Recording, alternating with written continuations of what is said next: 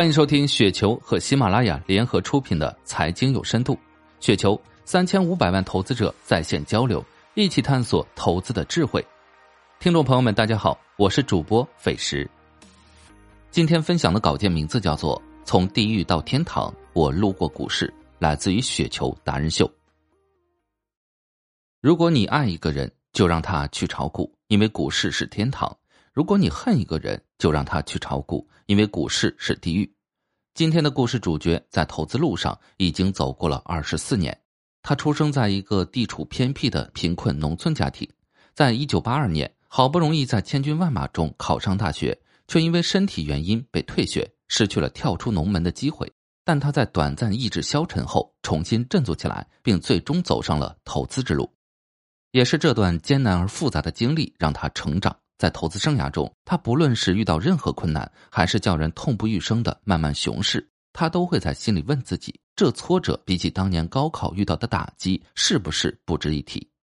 因为没有放弃，所以创造奇迹。在二十多年的炒股生涯中，他始终坚持价值投资理念，至今已取得了超过七十倍的收益。他就是艾特玉山落雨。青少年时代这段艰难复杂的经历，影响了我做投资的决心。我出生于安徽一个偏僻农村家庭，由于村里土地贫瘠，人心不和，家里兄弟姐妹众多，家庭贫困可想而知。我的姐姐和妹妹都因经济原因没有读过书，只有我们弟兄三人进了校门。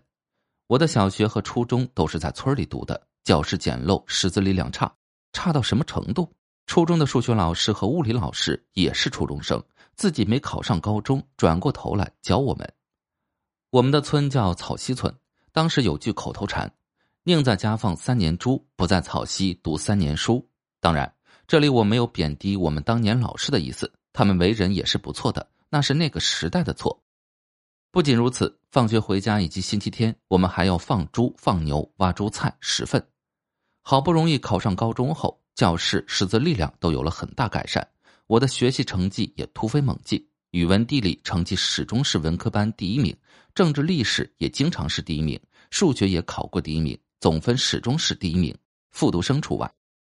成绩虽好，但生活条件艰苦。平时住在学校，吃饭的米是家里带的，中午晚上的菜是两分钱青菜汤。整个高中两年没有吃过一顿一毛钱一份的炒菜，更别说肉了。到了高二，两条腿开始浮肿。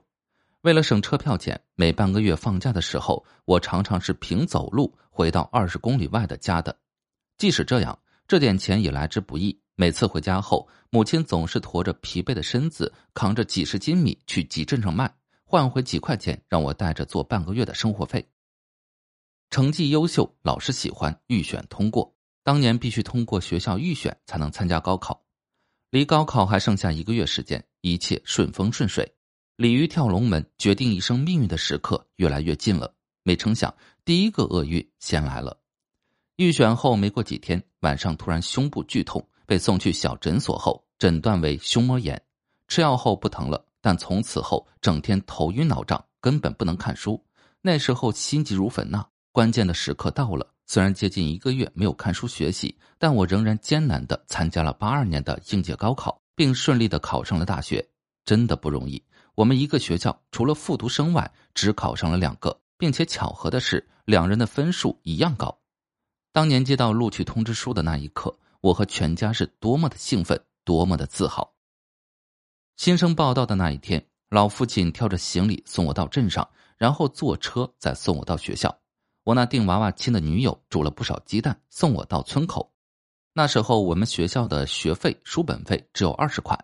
每个月还发给我们三十块钱的生活费，生活条件比高中时代不知好了多少倍。军训、上课，一切按部就班，身体也在慢慢恢复。毕业后还包分配工作，似乎美好的生活就在前面。快乐的日子还不到三个月，厄运再一次降临。按惯例，在学校组织的新生入学体检中，我被检查出不合格，并被批为高考体检中弄虚作假。高考体检我是合格的。当我接到退学通知书的那一刻，犹如晴天霹雳。如今，随着大学生的普及，人们很难想象当年这意味着什么。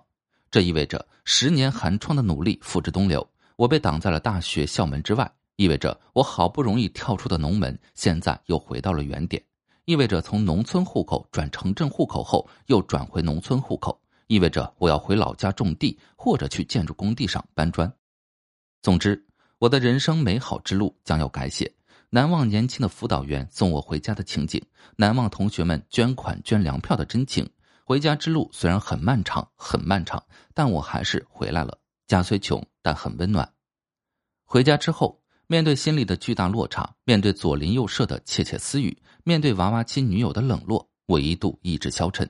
但在父母、家人及老师、同学们的鼓励下，很快振作起来。在调养身体的同时，帮助家人做一些力所能及的农活，并重新拿起了书本，还一度想通过刻苦学习成为作家。感谢改革开放政策，让我们农村人除了种地和泥瓦工外，有了更多的选择。在家休息大半年后，我开始出去寻找工作，先后在镇上的石矿做过炊事员，在村里小学做过代课老师，在乡政府做过办事员。一九八四年，机缘巧合来到中国核建下属的华兴公司从事管理工作，这一干就是十三年。青少年时代这段艰辛而复杂的经历，除了让我长了不少见识，更对我以后的投资帮助很大。误打误撞入市，却收获人生第一桶金。我进入股市有点偶然。一九九六年的夏天，当时我还在央企中核建工作。有一天，我和公司老总一起乘车外出，路上闲谈中，老总说他的爱人今年炒股赚了不少钱。说者无心，听者有意。从不关心股市的我，从此开始留意起了股市。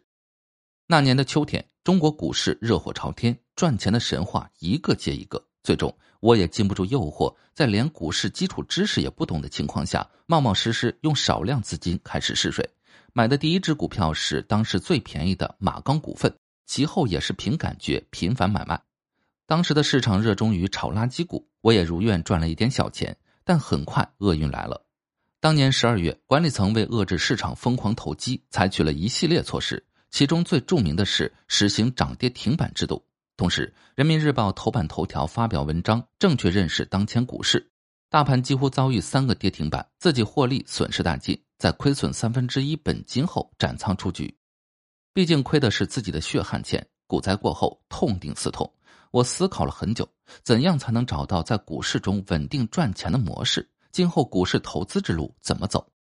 这时，巴菲特这样一个神奇的名字开始传入中国。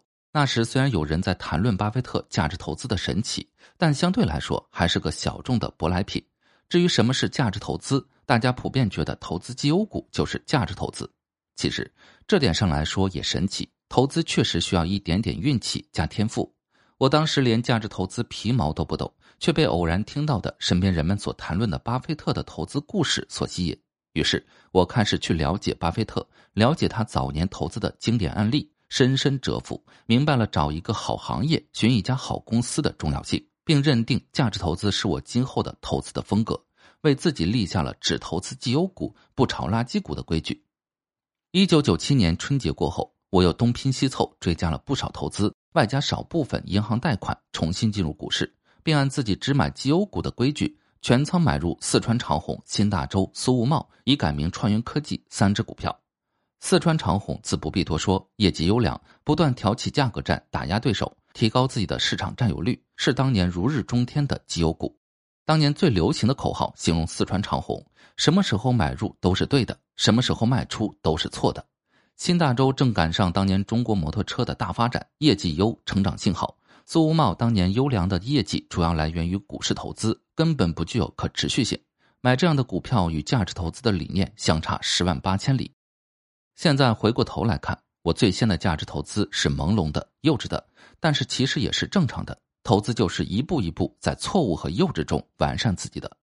所幸，一九九七年春季牛市行情大炒绩优股，四川长虹、新大洲和苏茂这三只股票在这次牛市行情中都收获了很大的涨幅。我个人也在大泡沫中及时获利了结，收获了人生的第一桶金。